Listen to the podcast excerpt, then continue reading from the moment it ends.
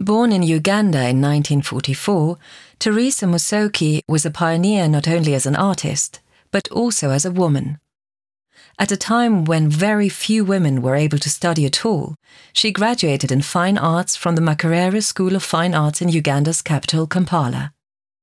She then received a scholarship to the Royal College of Art in London. At just 21, she was the first black woman to have her work shown in a one woman exhibition at the Uganda Museum in Kampala. In addition, she received many commissions for public works. She is considered one of the most important artists in Africa. Due to the political situation in her home country, she lived in Nairobi for over 20 years.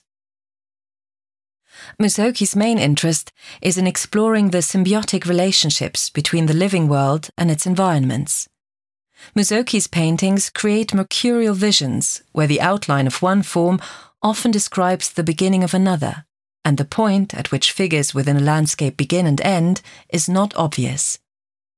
The effect of which is a fluid, interdependent world of figures, animals, and their environments.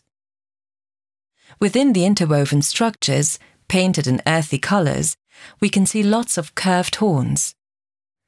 They are typical of wildebeest and the Cape buffalo, animals native to East Africa. In Theresa Musoke's painting, the animal's contours blur into the surrounding landscape. The background and foreground become one. You could see a similar phenomenon in Michael Armitage's landscape paintings in which the landscape and events taking place overlap and merge. For Theresa Musoke, there is also a philosophical idea behind this. She sees life on this planet as a union of the natural world, animals, and humans. For Musoke, Africa represents the mystical origin of human life.